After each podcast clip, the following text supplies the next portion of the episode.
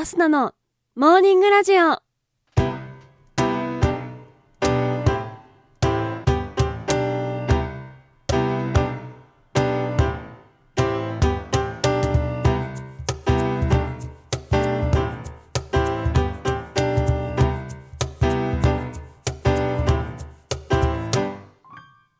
皆さんおはようございます。そして本日8月26日木曜日、お誕生日のあなた、おめでとうございます。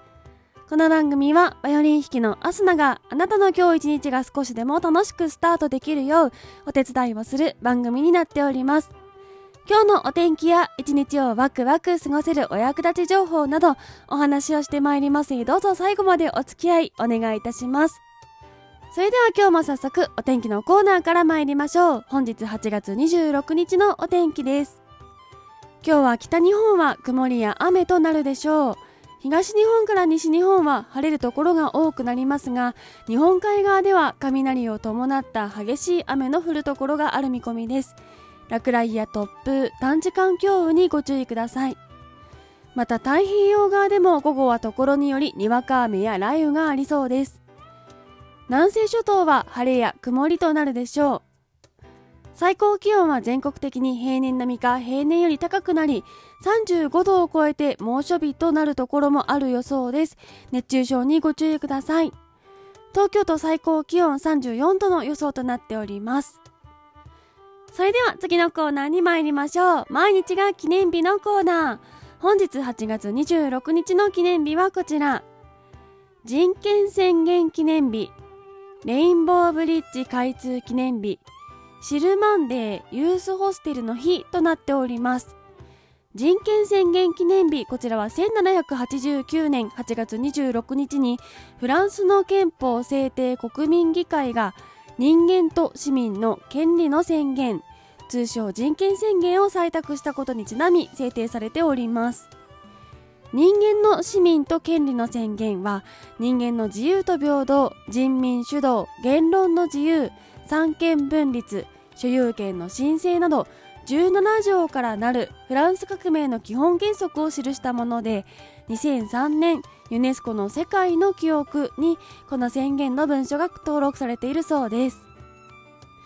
続きましてレインボーブリッジ開通記念日。こちらは1993年8月26日に東日本最大の吊り橋レインボーブリッジが開通したことにちなみ制定されております。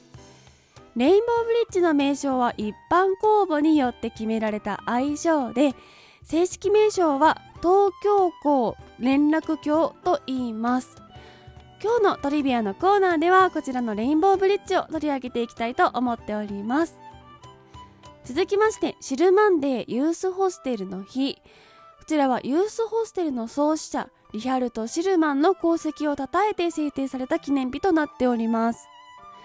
1909年8月26日に当時のドイツの小学校教師だったシルマン氏が生徒たちと遠足に出かけた際に突然の大雨で小学校に雨宿りをすることになりました。しかし夜になっても大雨は止まず結局そのまま一夜を明かすことになってしまいます。この出来事がきっかけとなり安全かつ安価で利用できる宿泊場所を提供することを趣旨としたユースホステルが創設されたそうです。ユースホステルはちょっとしたシェアルーム感覚で宿泊できることもあり近年ではヨーロッパを中心に若者やバックパッカーに人気の宿泊施設となっております。それでは次のコーナーに参りましょう。ちょこっとトリビアのコーナー。本日はレインボーブリッジ開通記念日ということでレインボーブリッジに関する雑学を集めてまいりました。まずは概要です。正式名称東京港連絡橋と言います。全長が798メートル幅49メートル高さ126メートル水上からの高さは50メートルとなっております。東京お台場のシンボルの一つと言えます。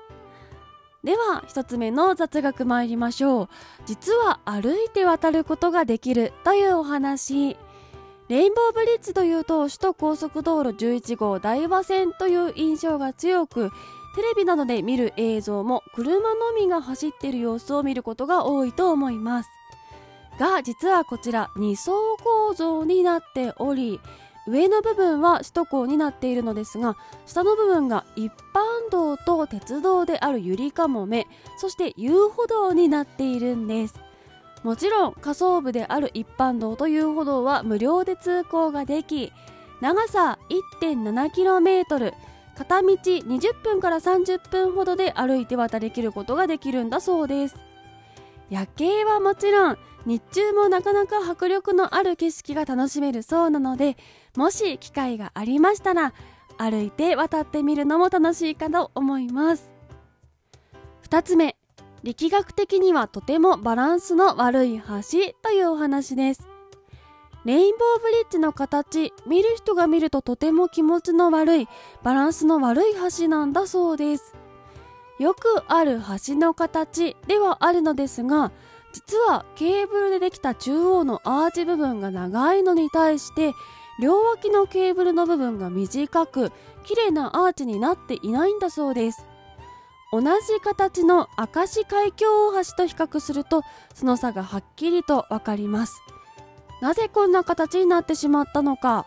1つ目の理由が周辺の土地が狭くケーブルを長く引くための十分な間隔が取れなかったというのが1つです。そうなると中央のアーチ部分を狭めて両脇との長さを調整すればいいのですが船が頻繁に通るため柱の間隔を500メートル以上空けなければならないという制限があったんだそうです。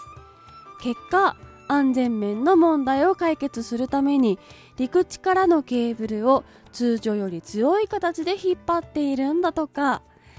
なんとなく見ている景色にも様々な見えざる事情と工夫が凝らされているんですね。続きまして実はレインボーなのはレアケースというお話です。レインボーブリッジというと七色まさにレインボーにライトアップされている印象があると思います。写真などでもよくその絵が出てるかなと思うんですが実はあれレアなライトアップなんだそうです。基本のライトアップは白。夏は青寄りの白で冬は温かみのある白となっておりましてその他ですと各種イベントピンクリボンの日であったり世界糖尿病デーだったりとかの日に、えー、各種イベントの色に合わせて青やピンク緑にライトアップをされております。最近だと真っ赤にライトアップされていたのは記憶にあるところかと思います。じゃあいつレインボーになるの？と言いますと年末年始の時期や国や都から要請された場合のみなんだそうです。こちら結構ショックです。渡るたびにいつレインボーなんだろうと楽しみにしながら渡っていたのでそしてねレインボーブリッジというからにはレインボーであってほしかったなと思うのでレアケースなレインボーブリッジ。皆さんもし渡る機会がありましたらあ今日はラッキーなんだなと思いながらぜひ渡ってください。そしておまけ雑学。レインボーブリッジ。封鎖できますというお話です。レインボーブリッジといえば某刑事ドラマでの決め台詞。レインボーブリッジ封鎖できませんですが実は簡単に封鎖できるんだそうです。映画の中では都市整備局湾岸局国土交通省に根回しがとのことでしたが実は各所の意向は関係なく事件の犯人が通る可能性が出てきた時点で所轄の判断だけで封鎖できちゃうんだとかこれは脚本家の方も後から認めていらっしゃるらしくまああくまで映画は映画というところでしょうかね。知りたかったような知りたくなかったようなそんな哲学を最後におまけとしてお届けいたしました。といったところで本日のモーニングラジオそろそろお別れの時間が近づいてまいりました。この番組は平日毎朝6時半に更新。そして時々生配信もやっております。ぜひ番組ポチッとフォローしていただきましてまた明日ナに会いに来てください。それでは今日はこの辺でいつもの参りましょう。今日も一日笑顔でいってらっしゃい。